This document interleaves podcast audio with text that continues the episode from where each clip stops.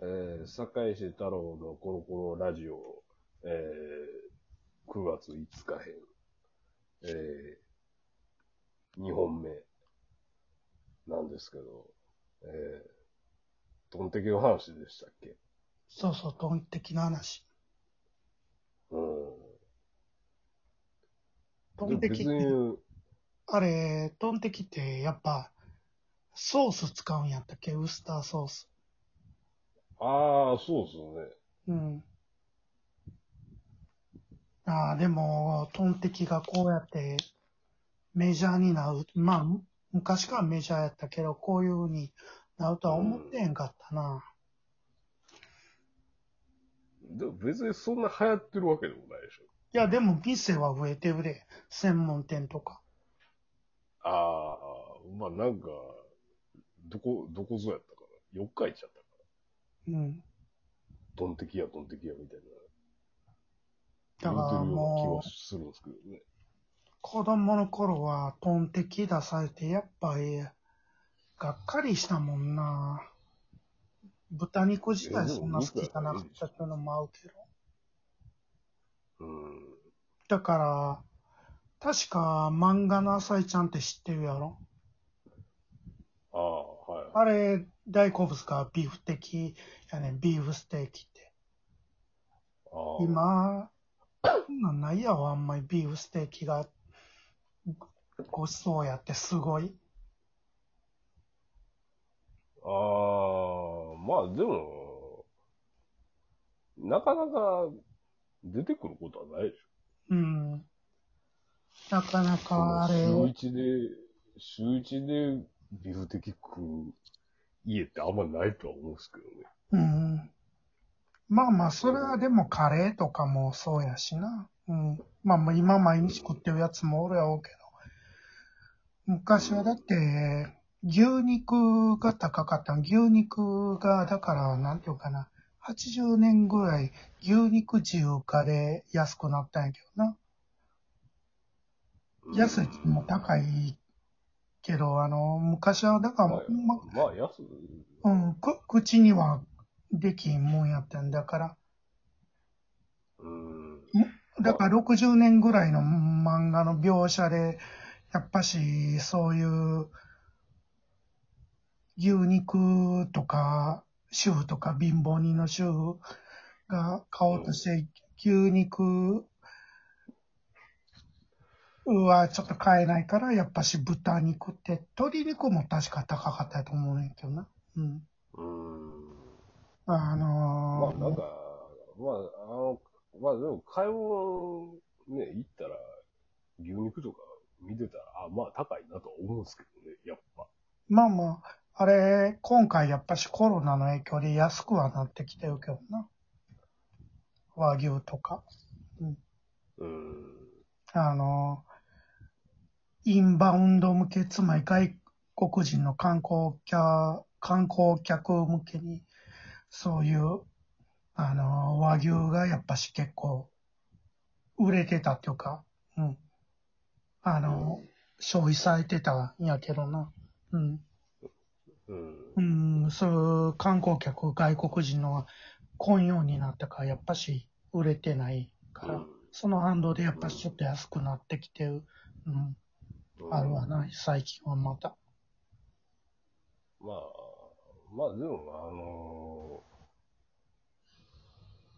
あのなんかあの、まあ一回食ったら満足するじゃないけど、うん、あのみんな、ね、その、俺牛肉口にしたことないみたいな人は、まあまあ今、まあそこまでおらんじゃないですか。もうここまで来たら。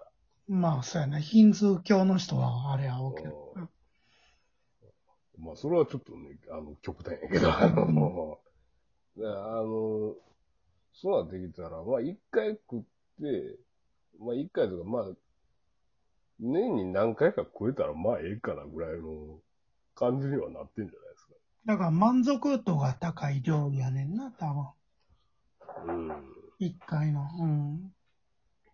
だからいわゆる金持ちは、あの、高いもん買うけど、結局それが安上がりみたいな感覚。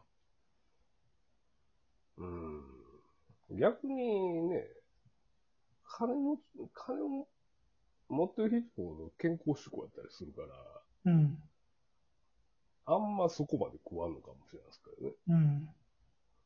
まあでも、トンテキはトンテキで、だから、なあ、あのー豚肉の方がやっぱしちょっと、何、あの、いろいろ、例えば生姜とかなんかニンニクはつけたりするやん、なんか。うん。結局、それってな、あの、なんていうんかな、あの、やっぱし、独特の匂いがあるからっていうのがあって、うん。あの、だからもう、昔なんかもっと、料理なんか、そんな、な、裏技とかそんな、うん、よく一般には浸透してへんかったやろうしな。あの、うん。やっぱし、うん。こ僕も子供の頃のイメージは豚肉臭いってイメージあったわ。うん。まあ逆にあの、言えば、ニンニクとか生姜とかが、あの、豚肉のうまさ引き出すっていうことをやねやろうけどな。まあ、そうですよね。まあ、酒とかね。うん、そうそうそあ酒は、酒はね、結構、何でも使うから。う。うん。だって、あの、あの、あ魚の穴炊いたりするのとかも、まあ、あの、ね、いっぺん熱湯かけたりとかでもいいんですけど、うんまあ、。酒とか塩とか、そうそうそうそう。や、焼いたりとかあれ。で臭み取らんと、そうそううんあ、き昨日な、あそう牛の、肉も、うん。牛肉も、あれはあれ、ちょっと若干くす独特の臭みあると思うんですけど、まあまあ、あの、基本的に牛肉ってだから、例えばステーキとか塩をかけて焼くだけとかな。うん。あの、ステーキとかなんか、だから素材の、うんあれ臭いよ。あれ牛乳の匂いにやっぱし近いよな、なんか。いや、なんか牛乳っていうか、ちょっとあの、血生臭さみたいなのをやっぱ豚肉よりあるわなと思うんですうん、あるある。どっちか。うん。レレアとかな。だから俺、うん。だから俺、どっちか豚肉の方が好きなんですよね。うん。あの、一時期あの、なんか、吉野家、うん牛丼なくなってましたよ。あれ、狂牛病でな。なん、十、え、十何年前ぐらい。うんうん。で、じゃあ、支払いから、あの、今日から豚丼ででやりますみたいなのって、いざ食ってみたらうまいやんけど、うんいや、あのな、松屋とか、それでもな、やっぱし、慣れてないせいってあったら、やっぱ豚肉特有の臭み出てたわ。その時。で、いろいろ改改良してたわ。うん。ああ。でも、松屋の飯とかもう、何でも大体浄化されてそうやから、別にあの、何とも言っちゃいいですけおい、よう覚えてんのがもう、狂牛病の頃かな。うん。あの、うん。東京でライブした時あって、渋、渋谷の、あの、吉野家で、あの、もう、牛丼が終わる寸前やって、えー、これ食ったら、しばらく、あれ、牛丼もないん、食われんねんなと思って、食ったうん。思い出あるわ。うん。やっぱ瞑想ししたけどな、あの後、あの、そういう牛丼業界は特に、いろんなもんチャレンジして。でもあれ、なんやかんやで牛丼復活してからも豚丼が普通にあったっすからまあまあ、あの、ね。だからの、一定のファン層もできたっていう。そうそう、あの、やっぱあれもあっし、たんですよ結構バージョンアップとかいろいろしてたで、どこの店も。うん。いろいろごま振ったりとか味付け変えたりとかな。うん。だから牛丼と違って豚肉って、例えば、ああいう感じで牛丼みたいに煮込むのには向いてないっていうのがあってな。うん。あの、ああいう角煮とかまた別やけど。うん。まあ、だから、薄切り、薄切りなあれでは向いてないって話です。まあまあ、そうやな。うん。あと、やっぱ生姜とかやっぱし結構、な、使わなあかん部分とかあって、その辺があれちゃうかな。うん。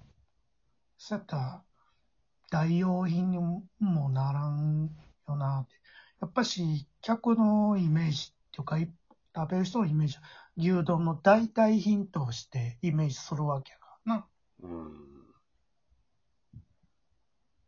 ただでも、なんか、甘辛い味付けのもんって、大体飯進みますからね。うん、そうやな。だから、だから別にあの、なんやろ、その牛丼、牛丼にうん。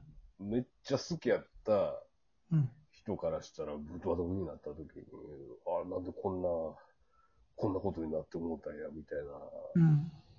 あれやと思うんですけど、俺、俺とかぐらい別にそこまでこだわりもなく、あの、とりあえず時間ないから、牛丼とか食うからぐらいの人らやったら多分まあそこまでショックは受けてないんでしょうね。うん。めっちゃニュースになったもんな。人らは。まあなりましたね。うん。まああの、北海道豚丼とかうまいけどな、焼いてるやつは。あやっぱりや焼くのがやっぱ進化発揮する感じはあるわ。あ、うーん。